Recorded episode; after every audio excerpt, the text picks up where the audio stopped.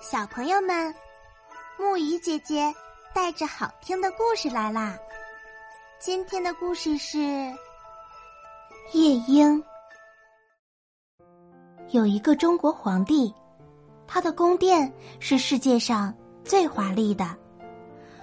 这宫殿是用最好的砖造的，花园里有最珍奇的花，那些最名贵的花上都系着银铃。走过的人一听到铃声，就不得不注意这些花。如果从花园里一直向前走，可以走到一个茂密的树林里，那里住着一只夜莺。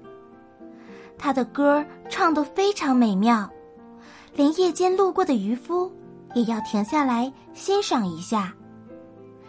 世界各地的旅行家。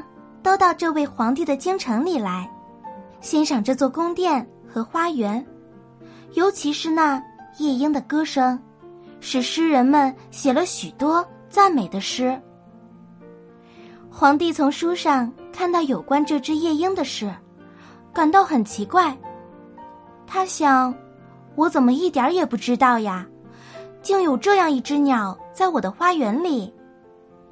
于是。他让侍臣去找这只神奇的鸟，让他晚上到皇宫来唱歌。除了皇宫的人以外，人人都知道这只夜莺。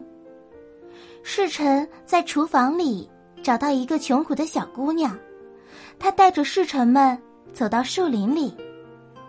看呀看呀，它在那里！小姑娘指着树上的一只灰色的鸟说。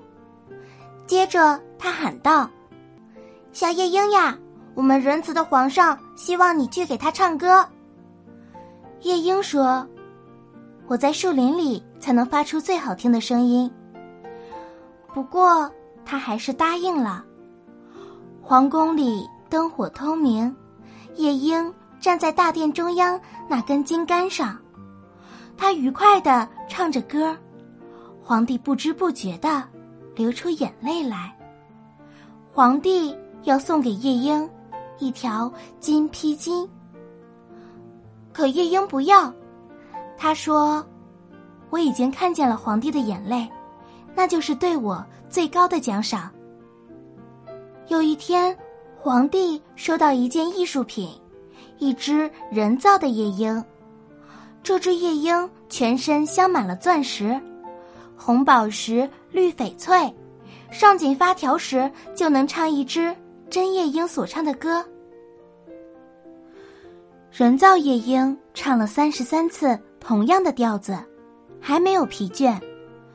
于是，人造夜莺被封为高贵的皇家夜间歌手。真的夜莺飞走了，一年过去了，突然有一天，那鸟正唱得出神，发条坏了。他的歌声也就停止了。五年过去了，皇帝得了重病，活不长久了。新皇帝也选好了，朝臣们都离开他去祝贺新皇帝。可怜的皇帝差不多不能呼吸了。他看到戴着金冠的死神坐在他的胸口上，手里握着皇帝的宝剑和令旗。周围还有许多奇怪的面孔在望着他。皇帝满脸流汗，大声喊叫：“奏乐，奏乐，小金鸟唱吧！”但鸟静立着，发条坏了，它当然不会唱。忽然间，在靠窗的地方响起了美妙的歌声。这是那只真的夜莺，听说皇帝可悲的境况。特地来给他安慰和希望的。他唱的时候，四周那些奇怪的面孔消失了，皇帝又得到了新的活力。死神为了倾听夜莺的歌，竟同意归还宝剑、令旗等所有宝物。于是，夜莺便继续唱下去。多谢你，你用歌声把鬼影们从我床前赶开，我怎么报答你呢？皇帝很感激的说：“你已经报答我了，我从你眼睛里得到了泪珠，每一滴眼泪都是一颗珠宝。”夜莺说完，又唱起来，皇帝进入了甜蜜的梦乡。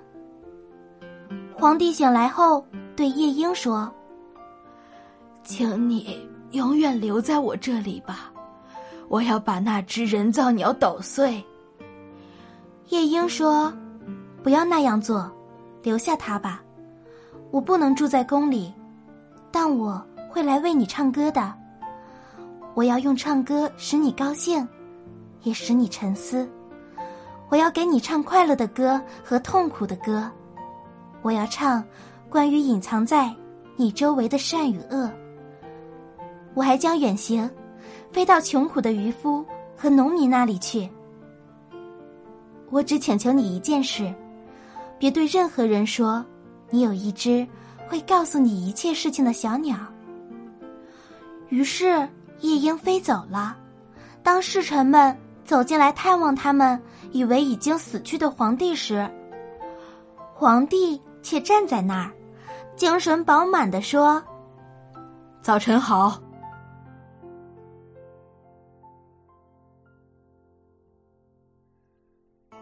好啦，今天的故事讲到这里就结束啦。